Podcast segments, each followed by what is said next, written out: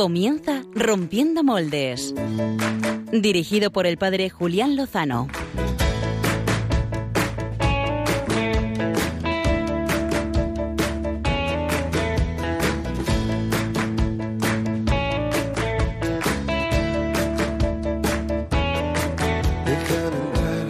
donde estén tus sueños, donde tus anhelos se ponen al sol.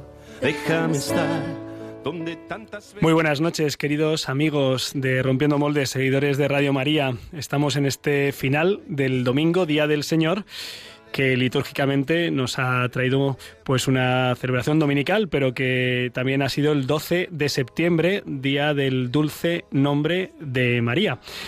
La verdad es que muchísimos pueblos y municipios de nuestra España se están celebrando las fiestas patronales en honor de la Virgen María, entre ellos, pues eh, Cienpozuelos, mi parroquia, donde he dejado a la Virgen subiendo a la ermita para conmemorar además el 50 aniversario de su coronación canónica. Desde aquí, mi, mi afecto, mi honor y mi agradecimiento a la Santísima Virgen María y a todos los devotos de la misma.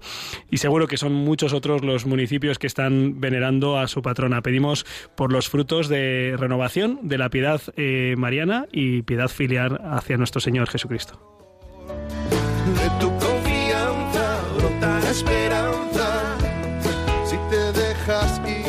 También quiero pues eh, poner en manos de la Virgen a todas aquellas personas que nos piden oraciones, personas que están pasando, que están venciendo el, COVID.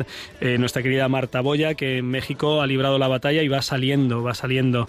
También pues distintas personas que nos piden oraciones, Belén, Paco, Maiku, Pilar y tantas que rezan por nosotros. A todas ellos las ponemos en, en las manos de la Virgen para que libren sus batallas. No sé si los oyentes saben eh, cuál es el origen de la celebración litúrgica del dulce nombre de María pero tiene que ver con una gran batalla. No sé si aquí los amigos presentes, eh, Marta y Álvaro, sabéis qué tienen que ver los croissants, el capuchino y la fiesta del dulce nombre de María.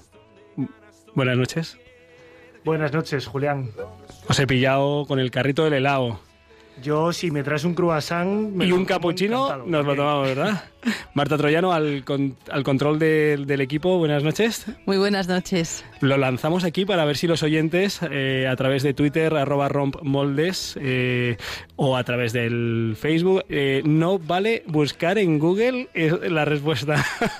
Seguro que ellos lo saben mejor que yo. Bueno, pues es, que, es que la cristiandad libró una gran batalla invocando el dulce nombre de María y después de esa victoria que vino el 11 de septiembre de 1683 en Viena, pues eh, tenemos croissants y capuchinos. Eh, luego lo contamos al final del programa. Las batallas continúan, ¿eh? no, a lo mejor no son tan épicas, pero a veces sí, continúan principalmente por, por el reino, para que el reino de Dios se haga presente entre nosotros. Y tenemos precisamente esta noche aquí en el estudio con nosotros a un luchador del reino. Además es de primera línea, es un misionero. Digo yo que también están en primera línea pues nuestras hermanas contemplativas y los consagrados que están en hospitales, salud mental, enseñanza, albergues, están en primera línea aquellos hermanos que pues que dan la vida en fidelidad en sus matrimonios. Eh, saludo a Pepe y Antigua, ayer celebramos sus 50 años de fidelidad matrimonial y próximamente Sor Remedio, hermana hospitalaria que cumple las bodas de oro también como religiosa. Y en primera línea, eh, pues se encuentra el padre Paul Snyder. Muy buenas noches, Paul. Buenas noches. Qué alegría tenerte aquí en, entre nosotros. Lo mismo digo. ¿Es la primera vez que estás en Radio María? No, será la tercera o la cuarta. Muy bien, o sea que estás en, estás en casa. Estoy en mi casa. Eh, es posible que algunos amigos de, que nos siguen, alguno, uno o dos, es posible que no te conozcan, el resto seguro que sí. ¿eh? eh, has salido en Misioneros por el Mundo, en 13 Televisión y en muchas publicaciones, eh, porque pues Paul lleva en primera línea en la misión en Etiopía desde hace Cuatro años. Cuatro años, ahora en septiembre precisamente. Bueno, pues vamos a, preguntarle, a pedirle a Paul que comparta con nosotros pues esa lucha por el reino, por extender el reino y por llevar el reino, eh, como nos dijo nuestro Señor, hasta los confines de la tierra. ¿eh? Así que la entrevista de portada la tenemos con el padre Paul Snyder. Eh, y tendremos más temas de la mano de Álvaro González. Muy buenas noches, Álvaro. Buenas noches otra vez, Julián. Eh, llevas la camiseta del Fuenla puesto, o sea que, que vienes, vienes a, a tope. ¿Vienes del- de, seguir al Fuenla o qué? Vengo casi sin voz, o sea, he salido corriendo del estadio. Esto. Bueno, has no- gritado. no ven en directo. Has gritado, has gritado. Se me nota en la voz, o Se sea, te no- digamos que es la mascarilla. Se te ¿no? nota en la, en la mirada que vives en Fuenlabrada. Sí, sí, sí, se te nota, se nota. Pero sí, sí, bueno. Oye, ¿y qué, qué nos traes esta noche para los oyentes, para deleitarles? Bueno, vamos a bailar al, al ritmo de un cantante norteamericano. Espero ya por ahí la llamada de Paqui de Córdoba diciéndome que pongo música en inglés, pero que se quede, que se la vamos a, a traducir. A traducir, ¿no? Y que le gustará. Eh, volvemos a saludar a Marta Troyano, le damos las gracias porque pueda llegar hasta ustedes eh, nítido y claro el sonido. Muchas gracias, Marta. Gracias a vosotros. Pues nada, les animamos a que a través de la cuenta de Twitter, eh, romp, arroba rompmoldes, o también a través del correo electrónico rompiendomoldes arroba radiomaria.es, pues se comuniquen con nosotros. Desgraciadamente no podemos saludar a nuestros amigos de Facebook Live ni de YouTube porque pues la tecnología esta noche nos ha pasado una mala pasada. Pero bueno, nos están escuchando seguramente desde la web o desde la app o desde la radio de toda la vida de Dios. Así que estamos contentos de poder llevar, llegar hasta vosotros y llevaros pues la buena noticia de- del Evangelio del amor de Dios que hoy va a compartir con nosotros el padre Paul Snyder.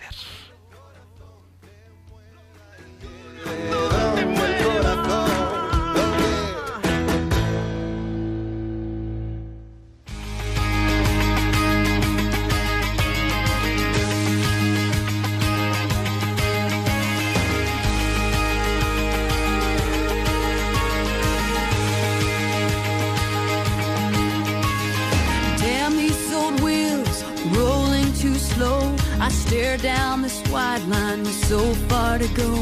Headlights keep coming, loneliness humming along. Who poured this rain? Who made these clouds? I stare through this windshield, thinking out loud. Time keeps on crawling, love keeps on calling me home. I jump all these mountains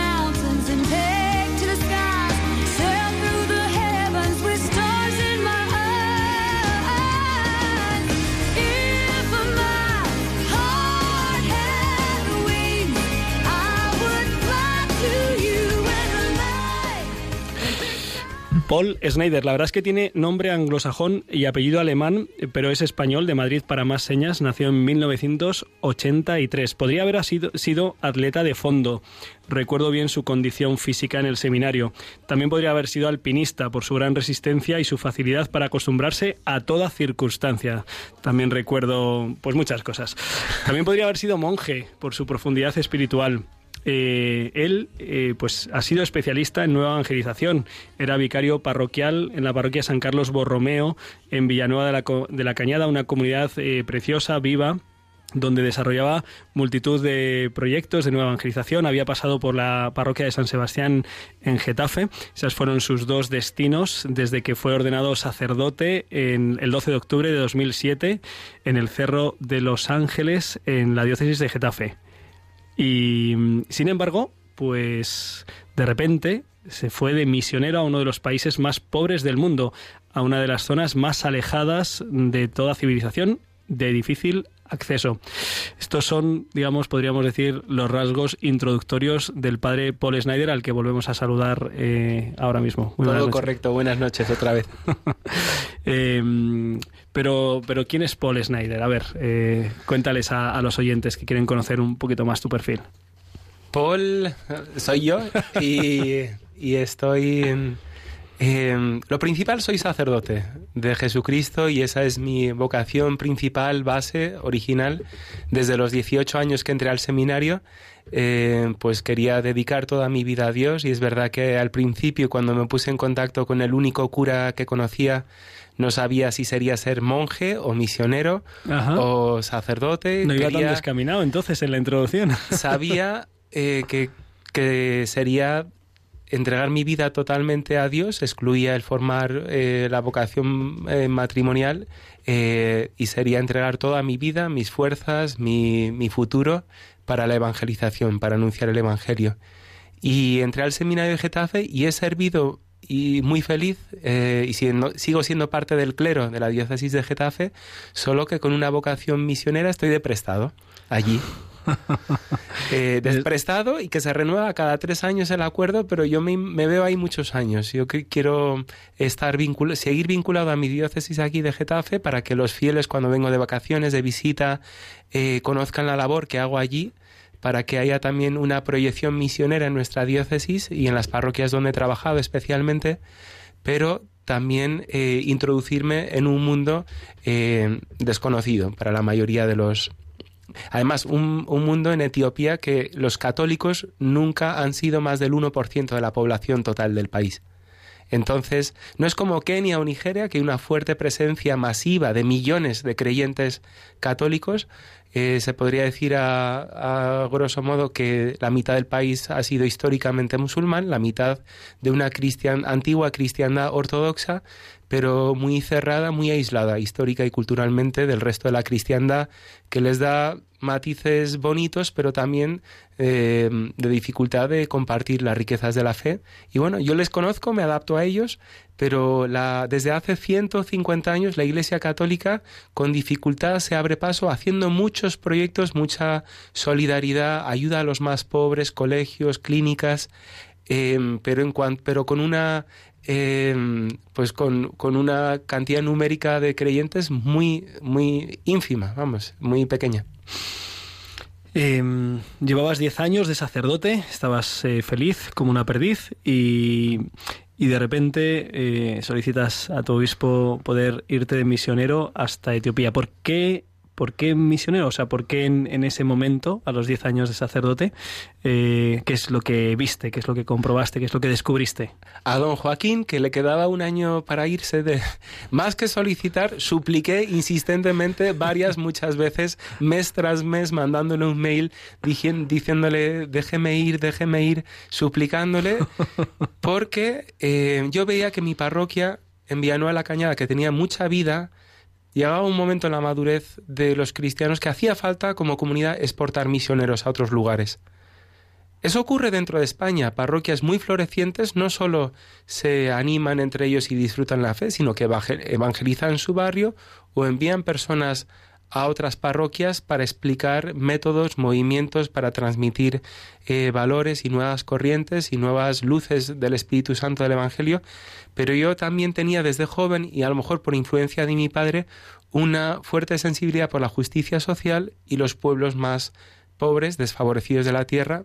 Entonces, eh, no solo estoy feliz viviendo entre ellos, entre mis, eh, mi gente etíope, eh, sino que también estoy feliz de poder ser contacto para muchos otros de una experiencia muy distinta en cuanto a idioma, cultura, comida y eh, nivel adquisitivo muy diferente del de España.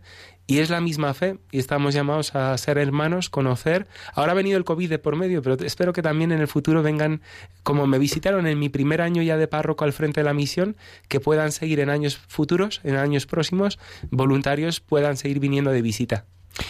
Y ya nos has explicado por qué misionero y, por qué Etiopía. Eh, hay cerca de 200 países en el mundo. Etiopía exactamente por... porque hice muy buenas migas con el obispo de allí. Conocí a un misionero, al padre Christopher Harley, que le sustituí un mes en su misión de Gode. Conocí al obispo Angelo Pagano, un capuchino. Habéis hablado croissants y capuchinos antes. Yo cuando pienso en capuchinos pienso en el café y también en mi obispo y en la orden religiosa mayoritaria del sur de Etiopía, de la mitad sur del río Awash hacia el sur lo evangelizaron, lo han estado evangelizando du- durante eh, 100 años los capuchinos, van en... y bueno, los capuchinos se llaman así eh, por la capucha. Pues el, el- el capuchino, el café capuchino se llama así por el Por la orden. por el color por Del el, hábito. por el color del hábito de los capuchinos, efectivamente. Eh, Etiopía porque conociste al obispo cuando hiciste la experiencia allí de, de suplir de- durante un mes al, al padre Christopher Harley, muy conocido en, en España y en, en Radio María, y, y ese fue el contacto para, para decir este, este es mi lugar. Sí, antes de eso había estado en Mali, en, en, la, en África Occidental, visitando unas religiosas y también con un país muy azotado por el extremismo islámico, las hordas de Boko Haram, eh, por ahí por la zona occidental de África.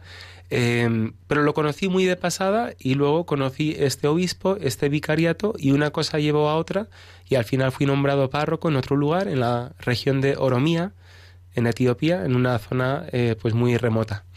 Ahora nos cuentas en concreto en qué, en qué consiste tu misión, cuál ha sido la misión que se te ha designado, pero mm, cuando uno piensa en Etiopía, pues se piensa en pobreza y ahora recientemente también piensa en guerra. Y pues no sé exactamente cuáles son las circunstancias y pensaba si, si habías tenido miedo, has tenido miedo en este tiempo, eh, si la- el conflicto pues no está cerca de, tu zona y cómo lo has experimentado.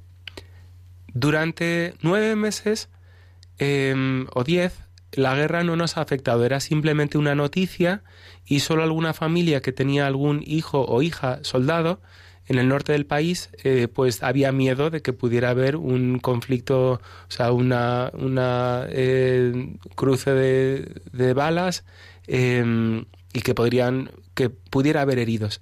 Pero ahora ya está habiendo reclutamiento porque se está intensificando la, la, ofensiva para eh, reducir a los rebeldes. A todo esto, en Etiopía se suele eh, defender esa guerra, pero en la opinión internacional el primer ministro que al que le dieron el premio Nobel de la Paz hace dos años en la comunidad internacional ha caído ahora en descrédito o le dicen que es culpable de haber prolongado mucho la guerra. Entonces, internacionalmente ahora hay tensión hacia Etiopía. Internamente, pues hay también mucha tensión, inflación, han subido los precios en general del grano en los mercados. Entonces, la guerra no ha hecho la vida más fácil, eh, al contrario. Pero tú no has, no has sentido miedo. No. Sentí miedo por ser blanco hace un año y medio cuando empezó el COVID y las restricciones y se decía por ahí que, eh, o sea, en mi zona, en los mercados de mi zona, incluso en mercados alejados, cuidado, hay allí eh, un farengi, que es el término para referirse a un eu- europeo, un blanco, en esa zona de la Garba, que es la zona de mi misión, el Valle de la Garba. Ahí en la Garba sí, hay un blanco y vamos a ir a por él porque él es el que ha traído la enfermedad. En general se culpaba a los chinos y a los, porque hay mucha industria china, los- las infraestructuras, los rascacielos lo han hecho los chinos, están presentes en muchos países de África, pero en Etiopía también. Y entonces culpaban a los extranjeros, ya fueran chinos, eh, asiáticos o eh, europeos, de haber traído el virus. Porque esto no es nuestro, esto viene de fuera. Entonces algunos turistas o cooperantes o gente expatriados que estaban en Addis Abeba, en Direda o en ciudades principales, sí que les han tirado piedras o les han insultado, les han gritado corona, corona o les han, eh, les han negado servicios como en el transporte o en las farmacias o en los, en los comercios. Entonces, ese fue el peor momento que yo estuve, bueno, no tuve un confinamiento espantoso como en España, de estar en casa metido, solo poder ir al supermercado de tu manzana, eh, que también fue una prueba psicológica, social espantosa para todos los españoles, creo. No estuve aquí, no lo sufrí. Yo tenía más campo para pasear, pero no podía ir a la ciudad durante cuatro meses. Estuve en la zona estricta de la misión del recinto y visitar solo a vecinos próximos en esos cuatro meses de eh, febrero a mayo del año pasado. ¿Ha hecho estragos el COVID en Etiopía? No se sabe. Puede que antes de que se hiciera oficial ya hubieran muerto de un extraño resfriado, de una gripe, pues que subieran los números de muertos, pero luego en las ciudades simplemente mucha exigencia de mascarilla, pero luego no se ha sabido de, de, muchos muertos. La población es muy joven, o sea, la mitad de la población tiene menos de 20 años. Entonces es otra historia, o sea, la propagación de esta enfermedad es muy distinta según la demografía. Uh -huh. Venga, aterricemos, Padre Paul. Sí. Tu querida misión, el Valle de la Garbe. La Garba. Eh, la Garba, perdón. Eh, eh, ¿Dónde estás y qué es lo que se te ha sido confiado? Uh -huh. Está a unos 350, 300 kilómetros al este de Addis Abeba y llevo ya, o sea, llevo en total en Etiopía cuatro años, tres años al frente de la misión. Y he aprendido mucho. y yo lo, lo principal eh, que, que veo, mi misión ahí es ser padre y es acompañar. Como el Papa Francisco siempre está hablando de acompañar, del acompañamiento. Me ayuda para la misión eh, una cosa que el, el, Papa Francisco dice en eh, Evangelii Gaudium. Dice, es más importante eh, acompañar procesos que no ocupar espacios. En un, es un poco un, una abstracción que él hace de, de, él dice que el tiempo es superior al espacio. En las misiones antiguas lo importante era construir una clínica, un colegio, hacer... Y a mí la ingeniería y los proyectos, la sanidad y la educación y el, el progreso de la gente, por supuesto que me interesa, pero como sacerdote y como evangelizador, mi principal misión que nunca debo perder de vista es acompañar a las personas, acompañar a las familias, dar criterio, eh, ser su sacerdote, quererles, darles los sacramentos, eh, velar también por sus necesidades materiales y sus sufrimientos, tenerlo todo en cuenta. Compartimos la vida, compartimos la fe, compartimos también los bienes. Yo soy también como un repartidor de bienes, de muchas ayudas, donantes, eh, sobre todo amigos y donantes eh, privados que me ayudan desde España y tengo una misión de repartir mucha riqueza que me envían desde España, sobre todo católicos que quieren cuidar de otras familias a las que no conocen o a las que ni siquiera las ponen cara y, eh, y rezan por ellos si les quieren, eh, pero mi principal misión es, es espiritual, es eh, de, de, que sean, o sea, ayudarles a madurar humanamente y en la fe. Y luego también en el modo en que yo me comporto, o sea, que sean, que, que crezcan en carácter, que tengan eh, sentido del ahorro, Cosas que en África, que de, pensarías desde España que con dinero se arregla todo o casi todo. Mentira. Uh -huh. Lo principal es Cristo y el Espíritu de Cristo y la caridad y dar sabiduría también. Y no es que yo haya hecho o sea, grandes carreras, es como el sentido común de un padre que quiere a sus hijos y según el momento los premia o los castiga. Y vamos, yo no castigo así castigos terribles, pero sí eh, les hago ver que, las que tienen que ser fieles a sus esposas o a sus esposos, que deben luchar por sus hijos, por criarlos bien, que deben valorar la riqueza, la herencia de nuestra fe y no echarla en olvido o no confundirse, porque la mayoría es musulmana, ahí en la Garba y en muchas zonas de Etiopía, como Afar, la región somalí, muchísimas partes de Harar, de Harargue, de Oromía, y entonces eh, lo que sucede, como un poco en el Antiguo Testamento, cuando entraban en la tierra prometida, que así se asimilaban a las costumbres de los otros pueblos, vestir como... O sea, vendrías a la garba y dirías de, mis, de las mujeres católicas, son musulmanas, por cómo visten, te parecerían musulmanas. En otros lugares de mayoría cristiana no, pero se asimilan a las costumbres, quieren encajar y dices, mientras solo sea algo exterior, pero en el interior tienen que tener experiencia de la caridad, de la misericordia y de la libertad que da Cristo. Uh -huh. eh, ¿Cuántos hijos te han sido encomendados? ¿Cuántos son tus fieles, más o menos? 120 familias en la Garba y en la segunda misión de Devity, que llevo también desde septiembre, otras eh, 70. O sea que ciento, casi 200. Casi 200 familias. Eh, has mencionado ahora el, la presencia musulmana, que es mayoritaria, sí. ¿verdad?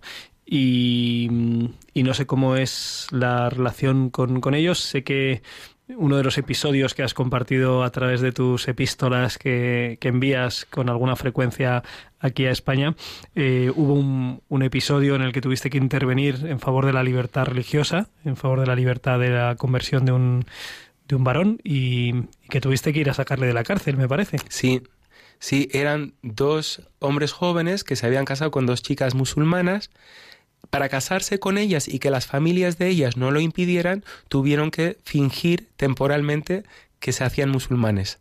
Porque si se las llevaban a otro sitio, les hubieran acusado de rapto de las chicas. Entonces, ellas estaban enamoradas de ellos y ellos de ellas. Eran amigos los dos y entre ellas se conocían. Y entonces, durante dos meses conviviendo ya con ellas, eh, pues eh, se casaron, vivieron juntos y luego, de común acuerdo, los cuatro decidieron hacerse católicos. Era su plan inicial, de hecho, antes de casarse, pero tenían para que socialmente, o sea, para que no se lo impidieran, porque hay una, no hay, o sea, la libertad religiosa, aunque la constitución etíope lo, lo garantice, en la práctica de facto no es verdad. De derecho sí, pero de hecho no. porque cuando, o sea, los musulmanes yo les quiero mucho, pero cuando son mayoría no tratan a las minorías como en otros países donde ellos son minoría y se les trata pues con criterio internacional de leyes, del concepto de persona, de la libertad de conciencia, es más un poco la ley del fuerte y la ley de la mayoría. Y, y vamos, habría que ver hasta qué punto el Islam se podrá o no moder, o sea, modernizar en el sentido de separar iglesia y Estado o religión y Estado. Pero bueno, yo creo que hay que quererles a los musulmanes, siempre hay que, o sea, los cristianos, porque tenemos el amor de Cristo, debemos ser como los hermanos mayores, o debemos ser el que tiene, eh, pues, el sentido auténticamente sobrenatural y que el reino de los cielos no se gana con nuestros puños. Hay que poner toda nuestra voluntad y amor, pero Cristo dice en muchos momentos al rey, al César lo que es del César, a Dios lo que es de Dios mientras que en el Islam hay una fuerte unión de política y religión desde los inicios. ¿Y cómo se resolvió ese, ese episodio? Pues... Eh, de como un acuerdo se quisieron convertir al catolicismo y entonces, sí. ¿qué pasó? Vale, volvieron, o sea, de, declararon, hasta entonces no habían sido encarcelados, dijeron que se hacían cristianos, las chicas musulmanas empezaron a ponerse una pequeña cruz al cuello y se desató eh, pues una pequeña persecución un escándalo, esto es inaceptable entre los musulmanes, esto tenemos que controlarlo, puede ser de mal ejemplo para otros. En el Islam pasa mucho esto, es muy colectivo y entonces la manzana podrida puede eh, pochar al resto de las manzanas. Entonces se les encarceló no sabiendo qué hacer por, y esto fue, la denuncia vino por el imán de la mezquita próxima que se enteró y conocía a las familias de ellas, entonces se pactó que hasta que no viniera el padre de una de las chicas para cerciorarse de que ella era realmente libre, eh, pero entre tanto le estuvieron en una cárcel inmunda, le estuvieron casi cuatro días, tres días y eh, eh, cuatro noches le estuvieron encarcelados, les dieron alguna paliza una de las noches y, y más de 24 horas en ningún caso deberían haber estado en esa eh, cárcel de, vamos, de, de Chapa. Oye, ¿y tú qué hiciste?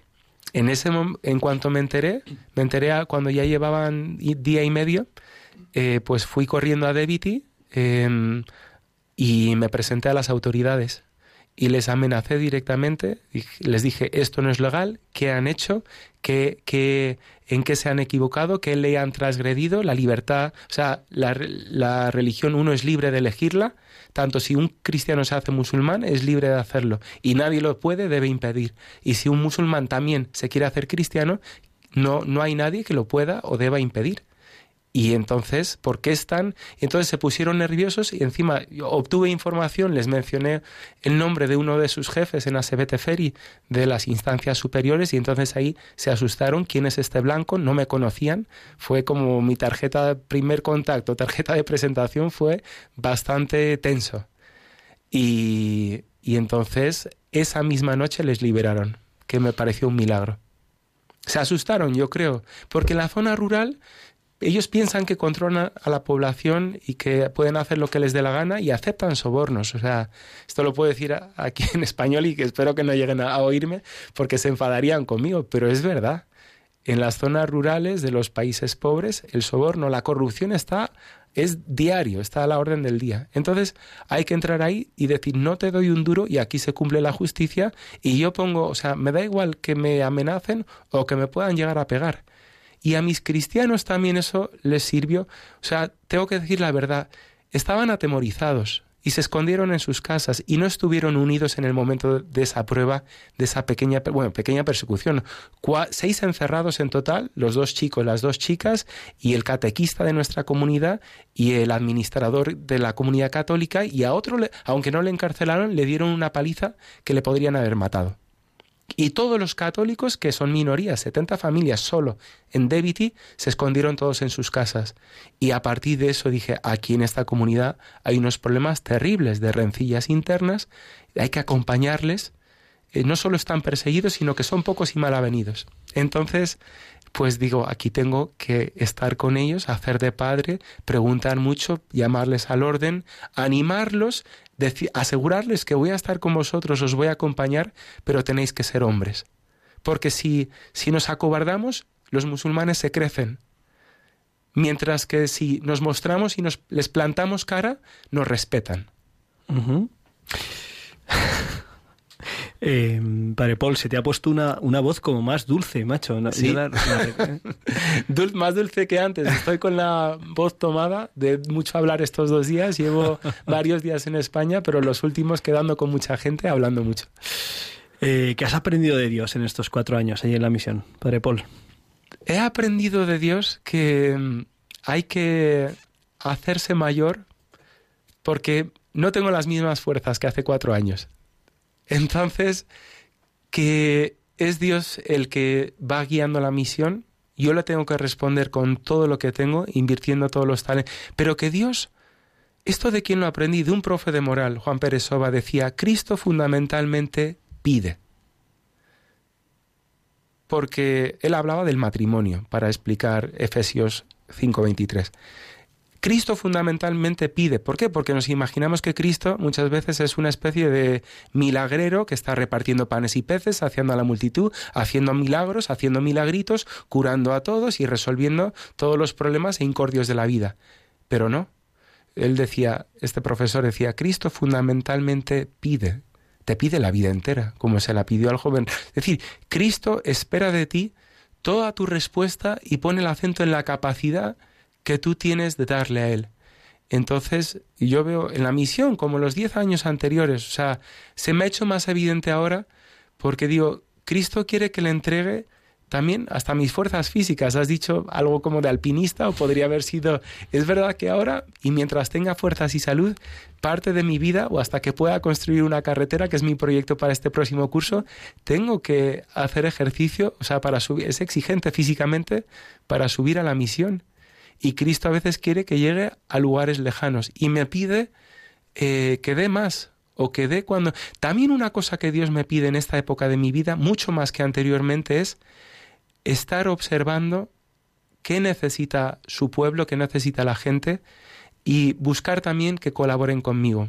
Porque yo estaba acostumbrado, esta es mi cultura, mi lengua, nací en Estados Unidos, pero me he criado en España, me siento, me considero español. Entonces en las parroquias donde yo estaba ya iba aprendiendo, rápidamente cogiendo tablas, intuyendo que, que, o sea, que lo que yo iba a proponer, si la gente lo acogería o no. Puedes más o menos tener una idea. Pero cuando la cultura, la gente es muy distinta, te siguen viendo a veces como un extranjero, yo quiero que me vean como un pastor, pues aprendo de Dios que Dios está presente en el fondo de muchas almas de otras razas, que Dios tiene una variedad también de colores en sus criaturas y que Dios eh, me pide a mí muchas veces eh, sentirme descolocado y me pide estar a veces como eh, indeciso, sin saber muy bien qué hacer. Cristo me pide a veces trabajar mucho y pegarme caminatas que me dejan agotado y tener días muy intensos y otros días puedo estar dos o tres días eh, descansando, pensando, sintiendo que el día está siendo un poco inútil o, o malgastado, pero estoy rezando, se lo estoy ofreciendo a Dios y le estoy dando a la cabeza diciendo, Señor, ¿cómo puedo ayudar más a la gente? ¿Qué es lo que realmente necesitan? porque es importante también que las obras que yo hago no sea yo trabajando a lo loco, sino que ellos también lo hagan suyo y lo acojan.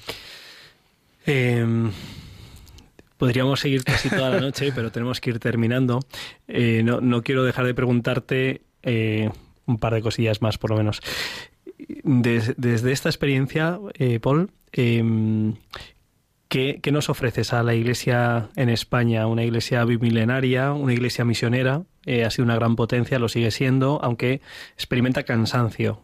Esto se nota pues en el, en el número y en la edad de los misioneros, pero en las comunidades nuestras se nota más, seguramente. ¿Qué, qué has aprendido que digas, esto, esto, lo, esto lo tiene que recibir la iglesia en España? Uh, eso es difícil, porque casi yo, yo seguiría pensando que la Iglesia de España o los cristianos españoles podrían aportar y llevar allí. y de paso cada uno yendo allí llevarse sus propias lecciones o sus propias experiencias que le reforzaran. Yo creo que todo el que sea amigo mío, sea cercano a mí, puede estar orgulloso de saber que la Iglesia no es solo una cosa solo de Europa o solo, sino que está presente en otros lugares y que tienen un amigo misionero que está cuidando a gente pues mucho más desfavorecida y eso es un orgullo para cualquiera. A veces nos dicen a los cristianos, ah, por vuestra fe, que es un opio del pueblo, como diría eh, Carlos Marx, el padre del marxismo, eh, o que la religión eh, no sirve para nada o es para consolarse los ricos. Pues mira, la Iglesia, aparte de en todas las parroquias de España que estamos en Caritas, conocemos a los inmigrantes mejor que nadie, desde luego mejor con los políticos, de primera mano conocemos nosotros la pobreza, el rostro de la pobreza en España, también vamos a otros mundos y a otros países eh, y vemos también, te diré una cosa, una cosa que sí eh, puede aportarle mucho a alguien que venga, que vaya a otro país eh, de pobreza grande y de... ves que la fe eh, la ves en su sencillez, no con todas las etiquetas y prejuicios de la historia reciente, de las dictaduras, de las simbiosis extrañas que haya podido haber entre Iglesia y Estado o entre eh, o sea, o con todas las, eh, sí, las etiquetas que te pueden poner. O sea, hay lugares donde la fe se expresa y se desarrolla y ves el Evangelio como sin los, eh, sin el ropaje cultural que ha desarrollado, a lo mejor preciosamente, en otros países, y dices, estos también son auténticos católicos y tienen una sensibilidad para eh, amar a San Antonio de Padua, por ejemplo porque han conocido de los misioneros de hace 150 o aprendieron el Gloria en latín por la época, por los misioneros de la época, la misa fue en latín siempre hasta los años 60 del año pasado. Y por un lado absorbieron y recibieron la fe con las características de la época, pero también pueden dar frutos entre ellos de, de comunión, de perdonarse, eh, a veces de no dar eh, tanta importancia como nosotros a la seguridad económica de algún modo eh, hay rasgos de su cristianismo incipiente como iglesia joven que son muy auténticos y dices, esto le vendría bien a España, pero por nada del mundo eh, despreciaría yo toda la herencia cristiana cultural que hay en Europa. Eh, no cabe duda, Padre Paul, que, que estás con, con, fuerza, con la fuerza del Señor, lo transmites, se nota, se nota que, que estás allí sostenido por, por Él, que no solo fuiste enviado hace un, un, tiempo, sino que ahí sigue contigo con fuerza, se nota en lo que, en lo que compartes y en cómo lo compartes. Has hecho, has hecho pozos, has, te has puesto a, a ser agricultor, sí. eh, has levantado algunas casas y, y, ahora has mencionado que el próximo proyecto como Santo Domingo de la Calzada, sí. es verdad, al que he ido a visitar este verano gracias a tu reflexión de eh, verdad palabra. Sí, sí, allí fui y mm, vas a construir, quieres construir una carretera de 8 kilómetros para unir la misión con el sí. municipio más cercano. Una carretera de grava. no una autopista, pero sí una carretera que puedan hacer camiones, coches, 4x4 es para todo, para la educación, la sanidad y para el comercio ayudará mucho. Yo pienso también secretamente, egoísta, en misioneros, en catequistas, gente que pueda ir allí o llevarles yo allí en un coche que me compre en el futuro, poder llevar gente que evangelice además de mí. Porque una sola persona evangelizando es un poco cojo, la verdad. No tengo otra, estoy solo en la misión en un sitio muy apartado. Vamos, me, me encantaría que vinieran conmigo unas religiosas, alguien permanente allí, un, yo qué sé, seminaristas, hermanos religiosos, vamos, me hago religioso si hace falta con tal, pero otros sacerdotes o una, o una familia en misión, o sea, aceptaría todo, españoles o chinos, mientras sean cristianos, eh, vamos, y les construyo una casa o lo que quieran para que estén a gusto, o sea, hace falta, yo creo, más gente, pero bueno, también si me quiere Dios ahí de ermitaño, lo acepto. ¿Y cómo te podemos ayudar, además de contar con nuestras oraciones? Ya Mucha para, gente para ayuda económicamente. Hay una cuenta de la misión que desgraba de Hacienda. A todo el mundo le pido sobre todo que recen por mí, que se acuerden de los cristianos perseguidos. No estamos especialmente perseguidos, o sea, esto no es Yemen, Omán, Pakistán o Indonesia, esto Filipinas, que hay persecución violenta en muchas islas de Filipinas. Esto es Etiopía y de momento, o sea, que piensen, eh, sí, que se unan en su corazón a, la- a los hombres y mujeres que sufren en la tierra y que oren por mí y por los cristianos de la Garba. Es lo que más aprecio. Y hay, hay un correo electrónico al que te puedan escribir para pedir información o para pedir esos datos que Sí, estás mencionando. Mi correo electrónico desde hace años es el que sigo teniendo, Paul, parro- Paul, P-A-U-L, parroquia, Paul- arroba gmail, gmail.com. polparroquia.gmail.com Sí, Paul con P-A-U-L. Paul Parroquia. Eh, padre Paul Snyder, eh, misionero en La Garba, en Etiopía, eh, sacerdote diocesano de Getafe, compañero de seminario, Sí. de aventuras. Eh, muchas gracias por tu testimonio, por Muchísimas gracias a vosotros por, por, tenerme aquí. con nosotros. Y nada, te invitamos a, que te quedes con nosotros porque nos ha prometido el, uy, el padre Álvaro González. no, en, uno- en unos años, si Dios quiere, será padre y bautizaremos a sus hijos. Nos ha prometido Álvaro que vamos a mover el esqueleto. Además, es estadounidense el cantante que trae, así que te vas a sentir Muy bien. doblemente en casa. Vamos, sin más dilación, a los biorritmos.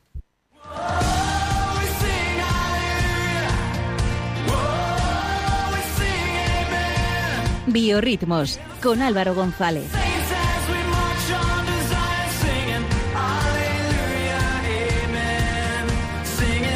Aleluya, amén. Álvaro González. Julián Lozano, qué bajón llegar yo después de Paul, lo siento. eh. No, no, este, nos vas a poner por todo lo alto, ya verás, nos vas a poner a bailar aquí, ya verás.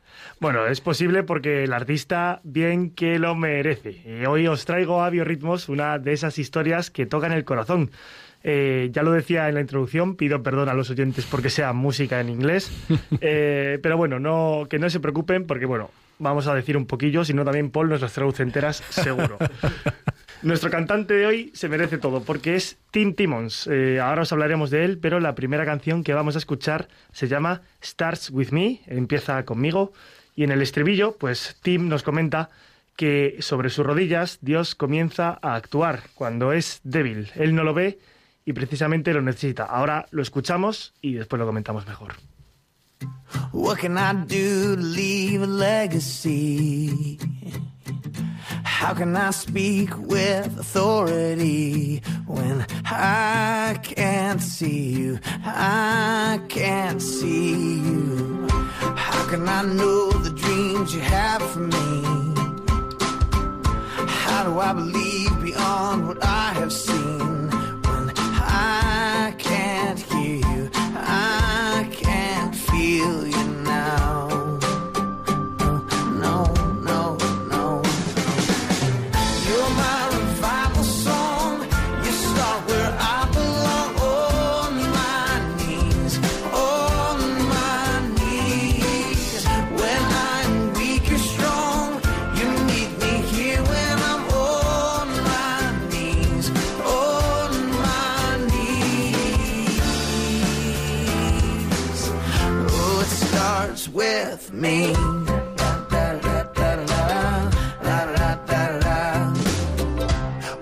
I try to work outside of you? Knocking down doors I shouldn't be going through. Es un cantante religioso de 45 años natural de California. Su historia, como os decía, es curiosa. A los 22 años él tenía preparado todo para dejar su trabajo en la iglesia y comenzar una carrera como músico pop. Sin embargo, a dos semanas de empezar, recibió una noticia durísima. Le diagnosticaron un cáncer que en aquel momento era incurable. Tim interpretó esa noticia como una señal para cambiar su vida y decidió dar todo lo que le quedaría de tiempo para Dios, eh, para el plan que Dios quisiera tener para él, ya fuera ayudar en las parroquias y sobre todo llevarle almas. Vamos a escuchar con esta con esto que sabemos ahora el single de su último disco, el disco es Here y en sus canciones explica lo que significa estar con Jesús en el momento presente y experimentar a Dios además en todos los lugares. La canción que os va a pinchar ahora Marta es This is the Day, este es el día, y nos habla de ese renacer de Tim. Cada día que, se, que me levante, dice él, sabré que soy amado y eso es suficiente, porque este día lo has hecho tú y yo me regocijaré y estaré contento para hacer lo que quieras, Señor. Lo escuchamos.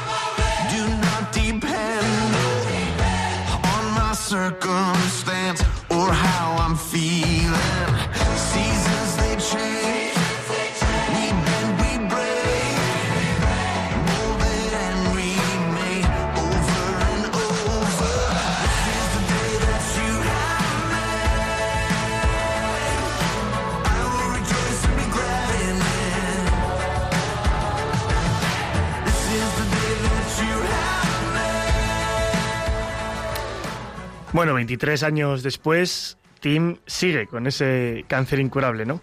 Dios sabrá por qué.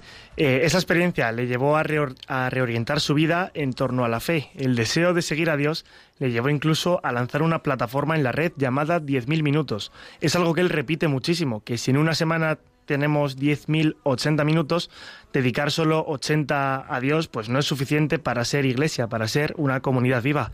Por eso él plantea sus canciones y las conferencias que imparte como un acompañamiento para tener a Dios presente durante el resto de la semana en las cosas que hagamos, ya sea en el coche, en casa, cocinando, escuchamos conferencias y cosas que nos llevan a Dios.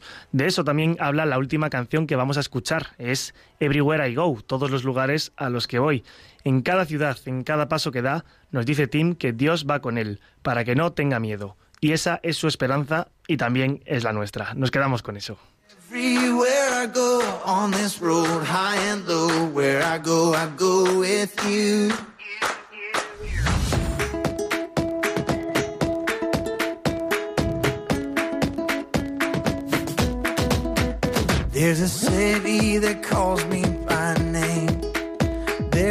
Mientras escuchamos el último tema de Tim Timmons que nos ha traído Álvaro González, eh, pues abrimos micrófonos. eh, podéis llamar para comentar o preguntar al padre Paul Snyder eh, pues lo, que, lo que os haya sugerido.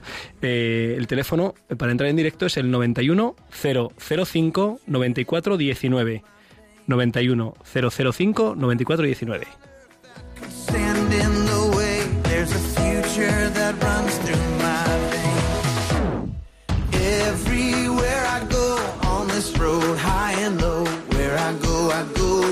You.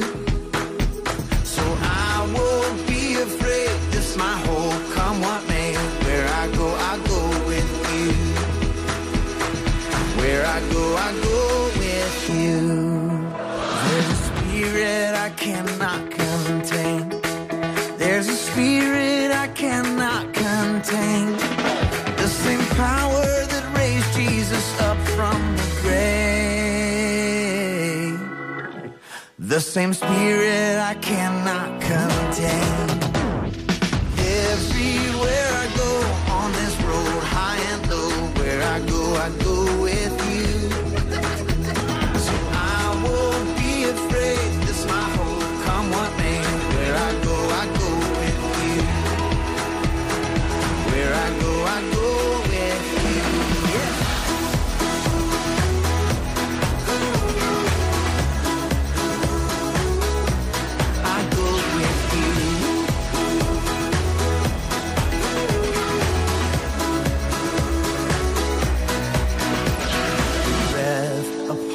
Upon these bones. Your fire in my soul. Your kingdom is my home. And I don't walk alone. Everywhere I go on this road, high and low, where I go, I go with you. I won't be afraid. This my. Pues eh, nos llama Inmaculada desde Albacete y quiere dirigirle unas palabras breves al padre Paul Snyder. Inmaculada, buenas noches. Hola, gracias, buenas noches. Padre, qué, qué ilusión, qué preciosidad todo lo que está contando, soy viejita. Mm, eh, eh, eh, eh, eh, yo había cogido mal el, el- el correo, ahora ya me lo han dicho que ya es Gmail. Era- Sí, Mm. muchas gracias Y- por y- sus ánimos y oraciones. Sí, sí, le, le contamos, mire, mm, cuando nos dimos viejitos, nos fuimos a vivir a otro, a otro, a otro pueblito. Mm, eh, Dios no nos ha dejado sin trabajo, a ver el campo, a ver el co- los, los corderitos. No, no, nos ha cambiado el trabajo. Nuestro trabajo ahora es pedir. Muy bien. Qué bien. es que le metemos en el cesto. padre. Una gran misión. Gracias por vuestra oración.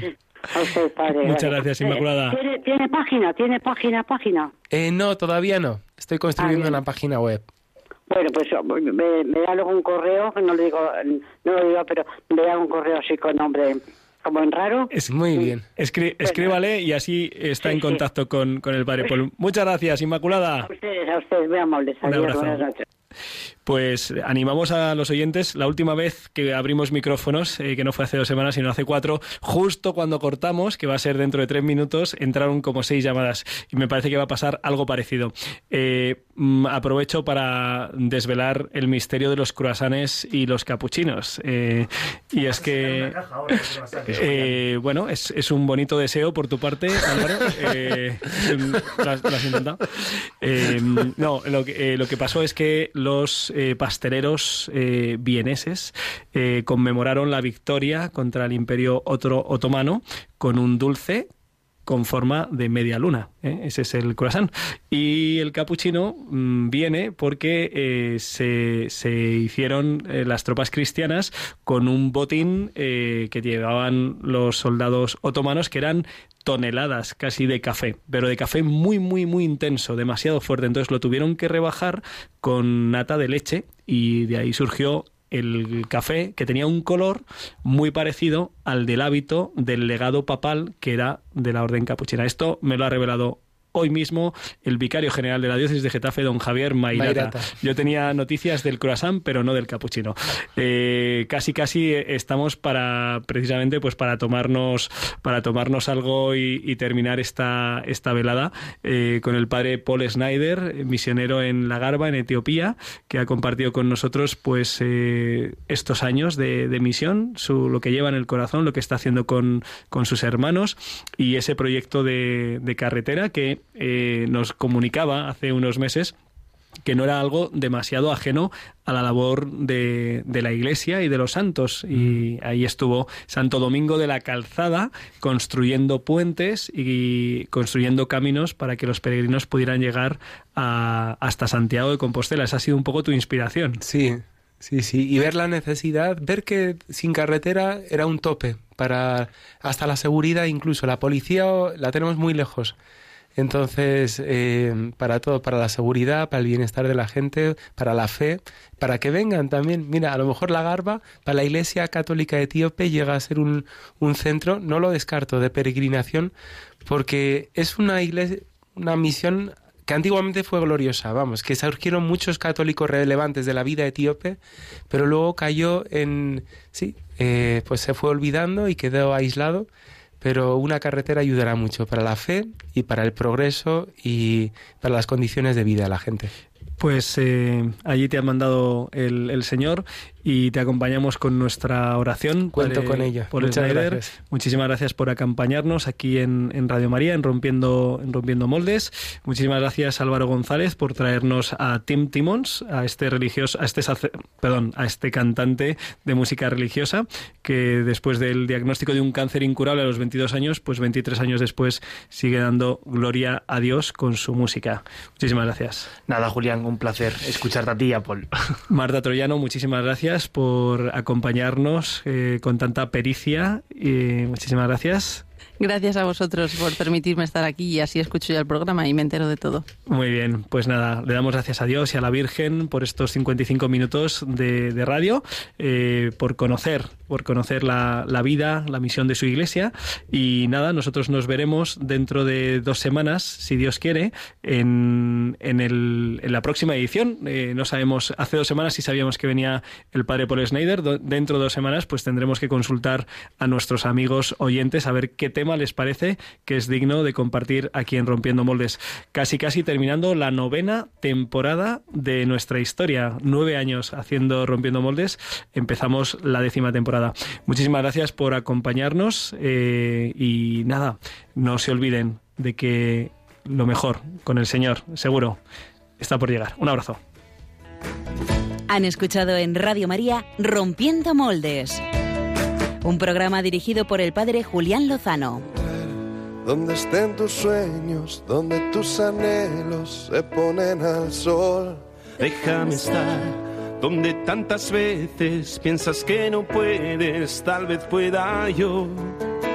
Déjame que sea yo tu fortaleza. Déjame vivir allí donde todo, donde nace todo, justo en la raíz. Donde el corazón empezó a latir